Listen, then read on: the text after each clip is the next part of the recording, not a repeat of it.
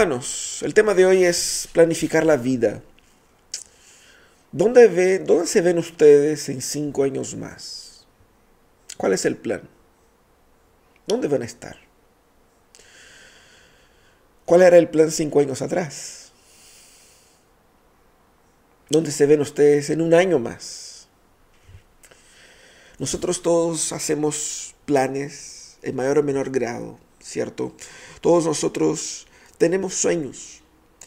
Y muchos de nosotros guardamos en el corazón sueños que son sueños muy honestos. Sueños de hacer una carrera o terminarla, sueños de, eh, de la casa propia, sueño de proyectos personales, proyectos familiares, sueños. Cosas tan sencillas como un viaje, cosas más complejas como tener un hijo, como cambiar de país. Todos nosotros tenemos planes y todos nosotros tenemos sueños. Hay una diferencia entre sueños y planes, ¿ok? un sueño es un deseo y yo puedo guardar ese deseo en mi corazón y es solamente un deseo. Pero se transforma en un plan cuando yo pongo de forma más concreta etapas, procesos, pasos para ahí entonces poder concretarlo. Esa es la diferencia entre un sueño y un plan. Hoy día vamos a conversar sobre planes, también sobre sueños, pero sobre todo sobre los planes. Pero, ¿cuántos, cuántos sueños nosotros hemos tenido que han quedado por el camino? Sueños que han fracasado por, algunos mueren solos, otros mueren por la influencia de terceros. Gente que dice, no, eso no va a funcionar y de repente uno se desmotiva. ¿Cuántos sueños murieron por nuevas circunstancias de la vida? Quizás algunos de esos sueños pueden ser rescatados, muchos deben quedar ahí. Pero ¿cuántos planes, cuántos proyectos iniciados, elaborados, diseñados, fueron puestos en el cajón a lo largo de nuestra vida? Muchísimos. El punto es, ¿cómo sé qué proyectos son buenos o no? ¿Cómo sé que mis sueños son sueños que Dios valida?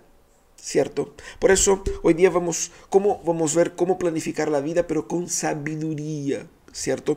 Eh, el texto que nosotros vamos a utilizar para nuestra meditación es un texto que está en el libro de Proverbios. Proverbios es un libro especial diseñado para entregar eh, una mirada eh, práctica y sabia de la vida. De hecho, el libro de los proverbios está diseñado para guiarnos en el camino de la sabiduría. Y lo que nosotros más necesitamos al momento de tomar decisiones, al momento de elaborar planes, al momento de cuestionar nuestros sueños, es si mis planes, mis sueños, mis deseos son sabios, según el Señor. Así que el libro de Proverbios nos da una mejor comprensión de la vida a la luz de la experiencia. Es la idea de un padre hablando a un hijo. ¿Cierto? También eh, nos da esa exhortación por cuenta de eso, de los peligros del camino. Y yo creo que nosotros necesitamos tener esa percepción de los peligros del camino en el cual nosotros estamos caminando. Sigo con el texto que está ahí en Proverbios 16, los versículos 1 a 3, que dice, Podemos hacer nuestros propios planes, pero la respuesta correcta viene del Señor. La gente puede considerarse pura según su propia opinión, pero el Señor examina sus intenciones. Pon todo lo que hagas en manos del Señor y tus planes tendrán éxito. Ese texto es parte de un conjunto de versículos que va hasta el versículo 9, que habla exactamente de proyectarse en la vida a la luz de Dios como el Señor soberano sobre todas las cosas, ¿cierto? Vamos a ver solamente el versículo 1 al 3 y esos tres versículos nos darán eh, tres eh, consejos, tres eh, principios que debemos aplicar para que podamos planificar nuestra vida de forma sabia. ¿Cómo planificar nuestra vida con sabiduría? Lo primero es planificar bajo la dependencia del Señor planificar bajo la dependencia del Señor. Mira el versículo primero dice, podemos hacer nuestros propios planes, pero la respuesta correcta viene del Señor. Ese tema es interesante porque primeramente nosotros debemos aprender a planificar. Comencemos por ahí. ¿cierto? Estamos hablando de hacer planes para la vida y hay gente que le cuesta exactamente eso, hacer los planes fíjate que ah, planificar es parte de nuestra naturaleza como seres humanos. Nosotros somos seres históricos, es decir, nosotros sabemos que existimos en ese tiempo y sabemos la, proyección temporal y la dinámica del tiempo y de los eventos. Y entonces podemos anticipar eventos, podemos producir circunstancias. Es la misma idea de que nosotros sabemos que si plantamos, cosecharemos en un tiempo más. Entonces yo estoy planificando una cosecha cuando planto. Esa es la idea. Somos seres históricos y por lo tanto la, construcción de la historia está en nuestra naturaleza, ¿cierto? Por eso planificamos todo el tiempo. También nosotros planificamos porque somos seres creativos. Es decir, nosotros eh, tenemos la capacidad y puedo decir también el placer de establecer metas y lograrlas. Por eso nos preguntamos, y preguntamos a veces incluso a los niños, ¿qué quieren ustedes ser cuando crezcan? ¿Por? Porque hay una proyección y hay una idea abstracta que yo puedo perseguir. Y eso es parte de nuestra naturaleza, ¿cierto? Entonces, planificar es natural. También nosotros eh, buscamos, eh, al planificar, establecer dirección en la vida. ¿Hacia dónde apunta mi vida? Sentido de propósito que rellena de significado los eventos individuales de nuestra historia. Entonces, las millones, los millones de clases que ustedes eh, eh, experimentaron durante eh, el periodo del colegio, de la universidad, solo pueden ser soportadas a la luz de la perspectiva de que al final obtendrán un título, que les garantizarán un empleo, una ocupación, una realización en lo que van a hacer, pero también la realización de poder proveer para su hogar. Las muchas horas que ustedes soportan en el trabajo también ayudan a que cuando termine el mes me van a pagar. Hay una, hay una proyección, hay un objetivo para eso. Ojalá sea más que el dinero, pero eh, es parte de, ¿no es cierto? Entonces, nosotros somos seres que nos planificamos, eso es natural. Pero debemos nosotros aprender a planificar bien. Porque planificar bien tiene beneficios. Primeramente, da sentido y significado, un significado más consciente, consistente en cada acción. Porque si yo no veo el sentido de lo que yo hago, al rato me desanimo, ¿cierto? Entonces, eh, para que yo pueda vivir plenamente, para que yo pueda despertar el lunes por la mañana con toda pasión, voy a trabajar porque estoy construyendo algo significativo. Planificar nos ayuda a eso. ¿Cierto? También planificar nos ayuda obviamente a optimizar recursos. La vida es breve, la plata se termina, ¿cierto? Entonces tenemos que optimizar tiempo, dinero, tenemos que optimizar nuestra salud, tenemos que optimizar eh, los dones que tenemos, Así que para que yo pueda sacar el mejor provecho de cada uno de los recursos que dispongo, tengo que planificar, porque si no planifico, estaré derrochando recursos y estaré cansado y no, no habré logrado nada objetivamente. También planificar nos ayuda a optimizar resultados. Y eso es muy importante. Nosotros todos queremos mejores resultados por las cosas que hacemos. Eso es deseable. Eso es lo que debemos buscar en cada área. Debemos dar lo mejor para el Señor. Eso es optimizar resultados. Uno debiera buscar ser el mejor marido para su esposa, la mejor esposa para su marido, ser el mejor hijo para sus padres, el mejor padre para sus hijos. Eso es optimizar resultados. Entonces queremos buscar y debemos buscar un mejor resultado, pero para eso tenemos que planificar.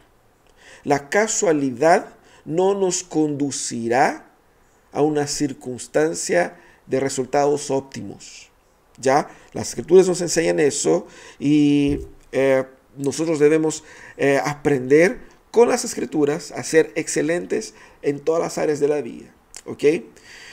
El tema es, ya, para que yo pueda planificar eh, bien bajo la dependencia del Señor, como dice el texto, dice, nosotros podemos hacer nuestros propios planes, pero la respuesta correcta viene del Señor. Para que podamos planificar bien, yo tengo que tener la conciencia de que eh, ah, no puedo caer en la tentación de la autosuficiencia. No puedo caer en la tentación de la autosuficiencia. ¿Cómo funciona eso? El tema es que, como dice Proverbios, ah, el Señor, la respuesta correcta viene del Señor. Ese texto es de la NTV, el texto que hemos mostrado acá, eh, porque tiene una traducción que es más interesante, eh, diferente de la NBI. otras traducciones más antiguas nos van a mostrar que la respuesta correcta viene del, de la boca, ¿cierto? Eh, el corazón del ser humano tiene los planes, pero la respuesta de la boca viene del Señor. Por eso que... Eh, hemos buscado esa traducción del NTV que nos da una mejor eh, interpretación del versículo. ¿Qué significa eso que la respuesta correcta viene del Señor? Primeramente, el libro de Proverbios nos recuerda cómo funciona la vida. Hay un Dios soberano que dirige el mundo. Eso quiere decir. Para que nosotros planifiquemos bien, tenemos que eh, aprender a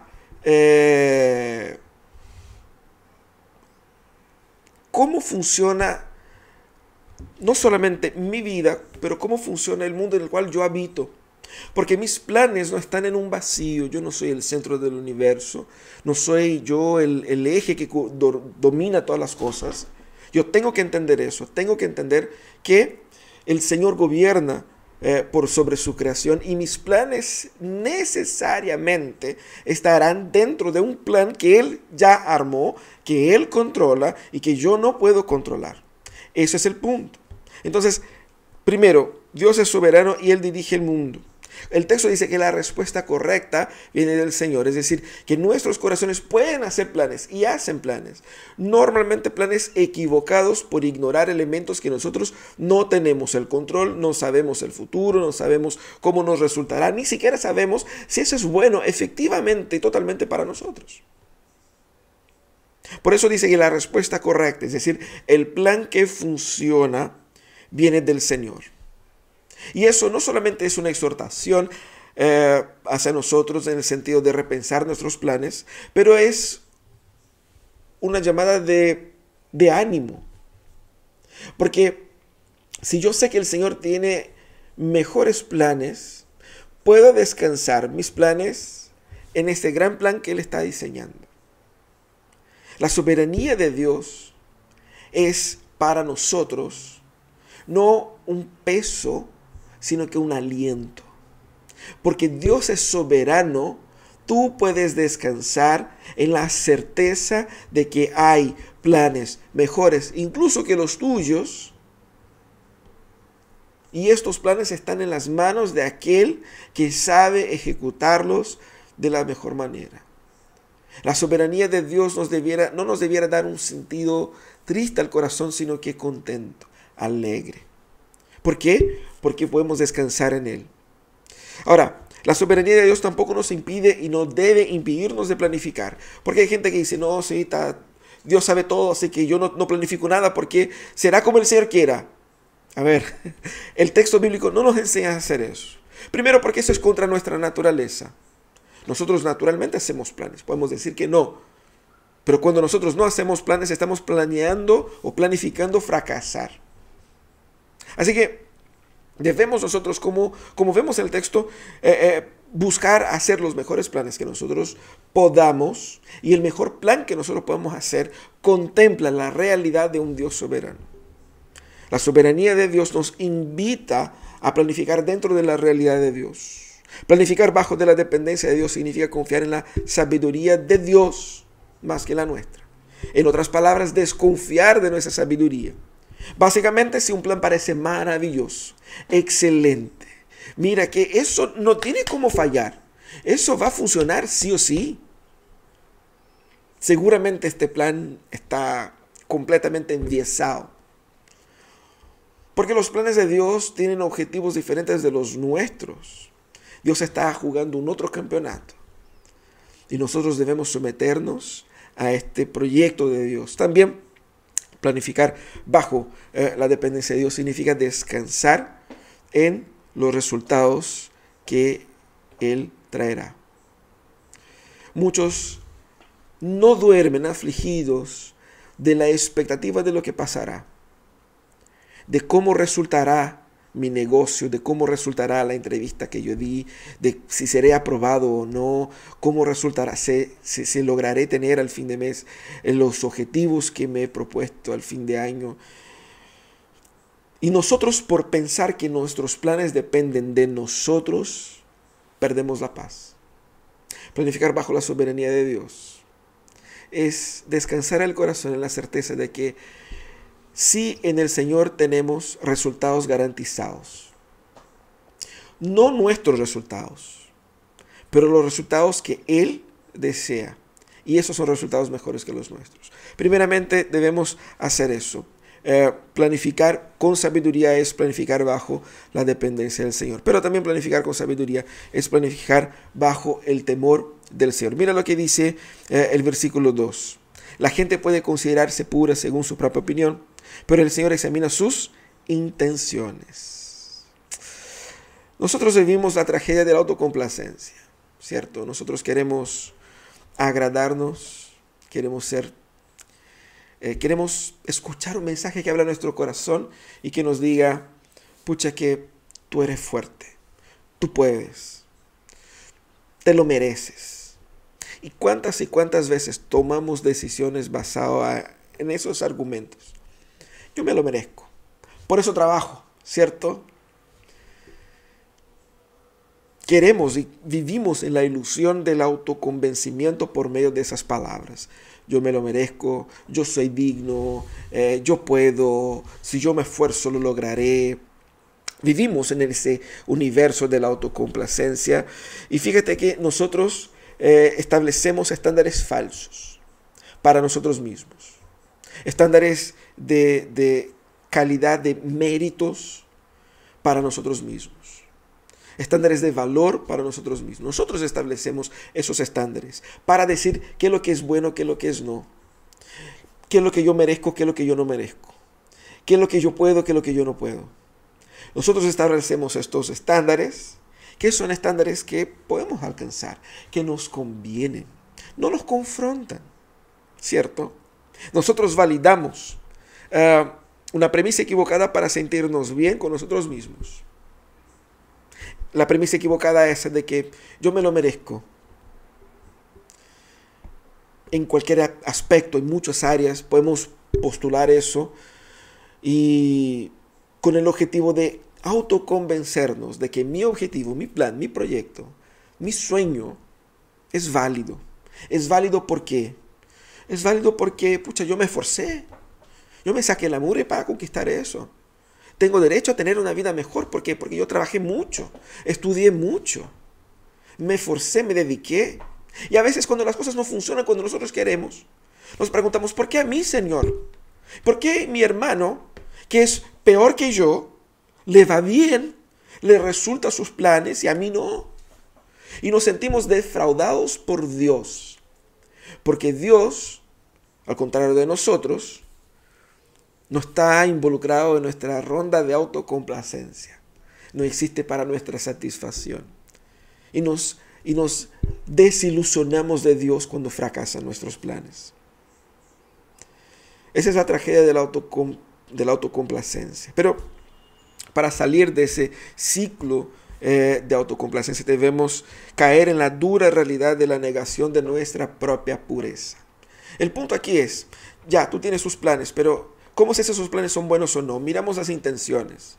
Y uno va a decir, mis intenciones son buenas porque mira, yo soy una buena persona, trabajo bien, eh, cuido a mi familia, pago mis impuestos. ¿Por qué no? ¿Por qué a mí no? ¿Cierto? Ese es nuestro estándar de pureza. Pero ahí no somos, nosotros somos confrontados con la palabra, con el estándar de pureza y de, de, la pureza de las intenciones de la palabra. Y ahí primero tenemos el primer dolor, el dolor de la confrontación. Porque cuando vamos a la palabra, la palabra va a cuestionar nuestras intenciones y va a exponer nuestro pecado. Y al ser confrontados con la palabra, nuestra primera reacción es contraargumentar. No, pero no están así. No, pero siempre que todo lo que venga después de no, pero ahí es un autogol. Es yo tratando de rechazar mi responsabilidad. Es duro, es duro ser confrontado por la palabra. Y si usted lee la Biblia y en ningún momento te sientes confrontado por la Biblia, la está leyendo mal. Porque la Biblia nos confronta constantemente. Hay textos durísimos de leer. Y duele más donde más pecado hay. Y es así, debiera ser así. Y qué bueno que es así. Porque eso es necesario para sanar nuestro corazón de las intenciones equivocadas que nos conducen a planes equivocados. Pero también está el dolor del reconocimiento. Cuando uno finalmente no tiene excusa y dice, pucha, sí es verdad. Sí, mis motivaciones en ese proyecto no eran santas. El sabor amargo de tener que realmente eh, había una mala intención ahí. Y eso nos conduce a, una especie de, frustración. Pero esa frustración ahora es con nosotros mismos. En la confrontación, la frustración era contra Dios. ¿Cómo? No, no es así. Ahora la frustración es con nosotros mismos. Y ahí es donde uno pasa también a otra, a otro proceso de la autocomplacencia. No, si yo no valgo nada, si yo no soy nada, no sé nada, yo soy un, yo soy un nada, soy un, desgraciado, no, si no voy a hacer nada en la vida, no voy a estudiar nada, no voy a aprender nada, no voy a construir nada porque yo no sé nada. Lo que también es mentira. No es eso lo que la Biblia dice. La Biblia nos llama a ser honestos con nosotros mismos, reconocer nuestra miseria, pero no desconocer lo que Dios hizo en nosotros, la imagen de Dios en nosotros. Y es exactamente porque somos quienes somos, creados a la imagen y semejanza de Dios, creados a la imagen de Jesús. Nosotros podemos y debemos hacer planes con mejores intenciones.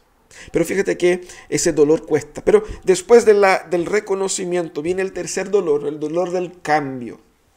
El dolor del cambio es un dolor práctico porque porque yo tengo que tomar acciones, actitudes para reprogramar la vida, dejar de hacer lo que a mí me gustaba y empezar a hacer lo que quizás a mí aún no me gusta, pero sé que tengo que hacer porque sé que es la cosa correcta que hacer.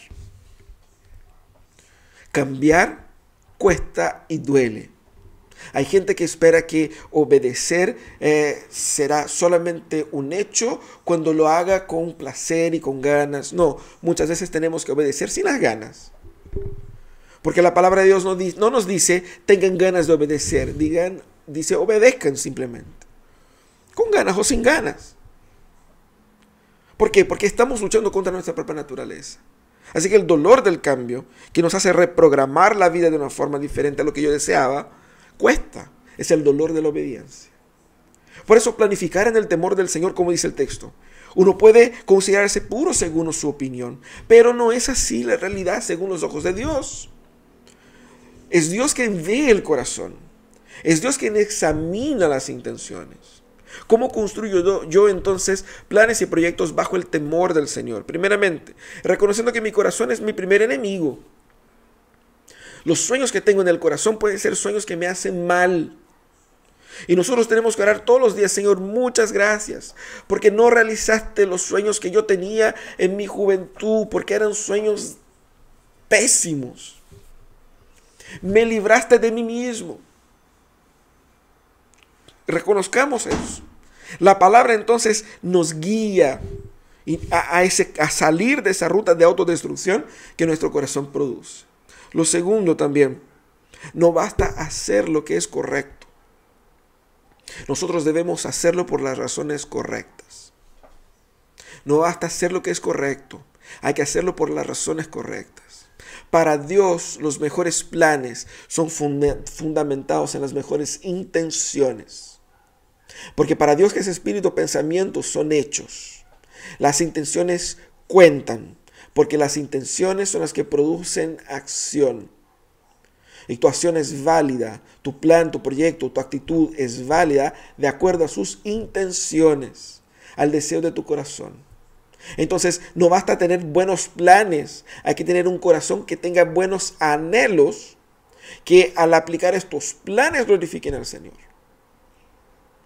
Por lo tanto, no basta hacer lo correcto, hay que hacerlo por las maneras, por las motivaciones correctas. Examina tu corazón. Ah, yo quiero cosas tan sencillas, quizás eh, eh, eh, proyectos pequeños, proyectos grandes, proyectos a largo plazo, mediano plazo, y uno debiera cuestionarse por qué.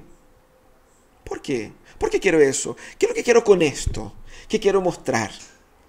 ¿De qué quiero escaparme? ¿De quién quiero vengarme con conquistar eso? ¿Qué tipo de persona quiero ser? ¿Y qué finalmente quiero lograr? Debemos nosotros ser muy críticos de nuestro corazón, pero también para construir bajo el temor del Señor.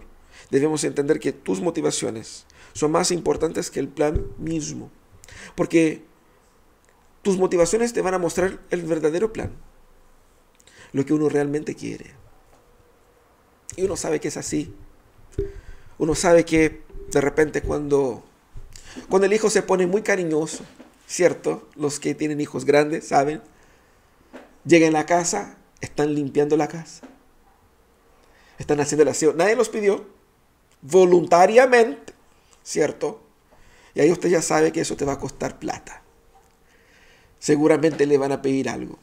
Van a pedir salir, van a pedir comprar, van a pedir hacer algo. Hay otras intenciones ahí, ¿cierto? Muchas veces nosotros también actuamos así. Actuamos así con Dios.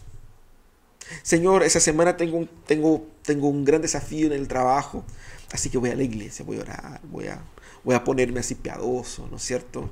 Para que el Señor me, me ayude. O sea, la intención no es adorar a Dios porque Dios es Dios, porque Él es digno. Mi intención es que Él me dé lo que yo quiero en la semana.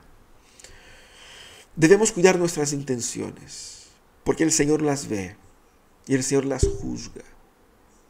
Muchos planes no funcionan porque el Señor probó nuestras intenciones. Y el Señor tiene un compromiso en transformar nuestro carácter. Dios no tiene ningún compromiso en realizar tus sueños.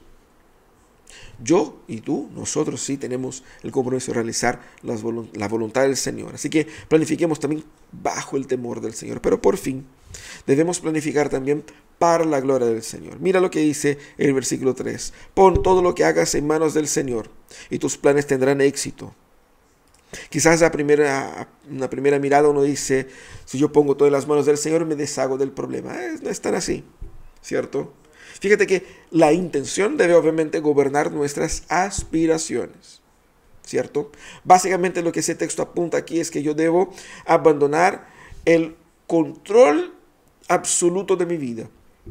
Porque muchas veces cuando nosotros hacemos un plan, hacemos un plan con la intención de que por medio de ese plan controlar los resultados. En partes podemos, obviamente, y sabemos que es así, que si nosotros trabajamos lograremos resultados en nuestro trabajo. Eso es natural. Pero por detrás hay un deseo oculto de gobernar la vida en todas las esferas. Y yo no tengo ese control. Lo que la palabra dice es que yo debo actuar considerando la soberanía de Dios, considerando la santidad de Dios, pero yo debo actuar entregando también los resultados en las manos de Dios. Porque yo no sé qué quiere Dios con esto. ¿Cuál es la meta final de Dios en eso? Por eso que Dios da a unos enfermedad y a otros sanidad. Yo no sé por qué, pero Él tiene propósitos.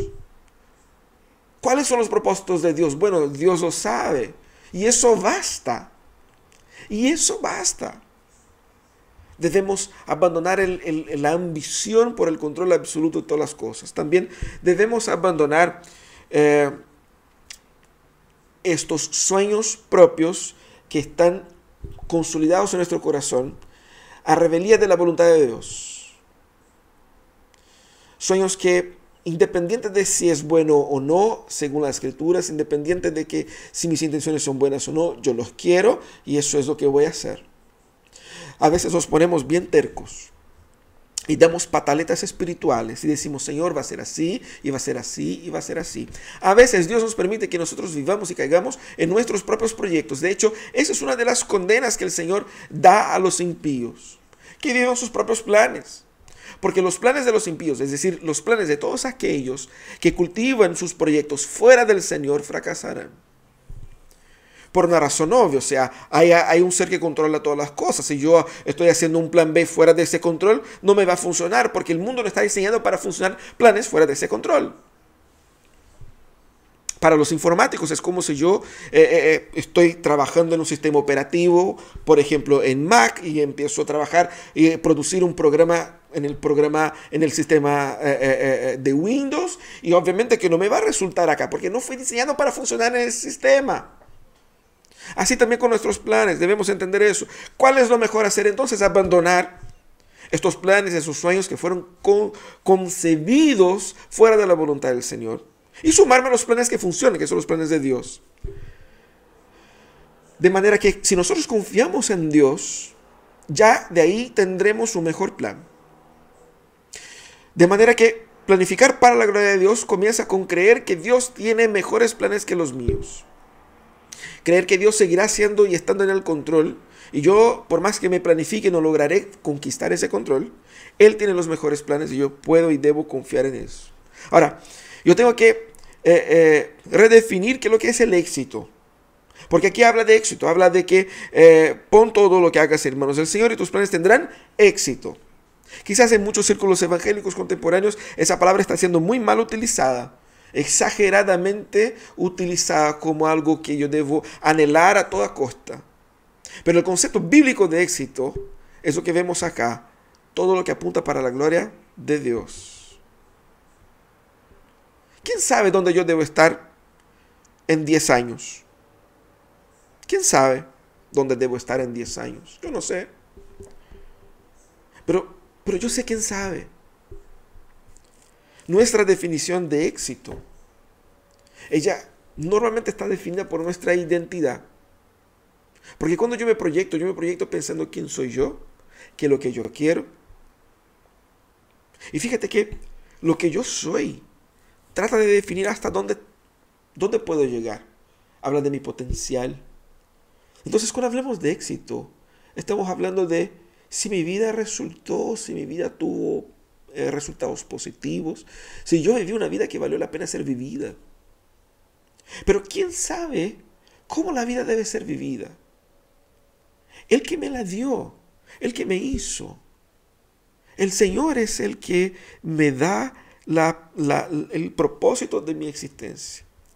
Por eso nosotros debemos eh, redefinir éxito a la perspectiva de la gloria de Dios. El éxito del Señor es que yo viva para su gloria.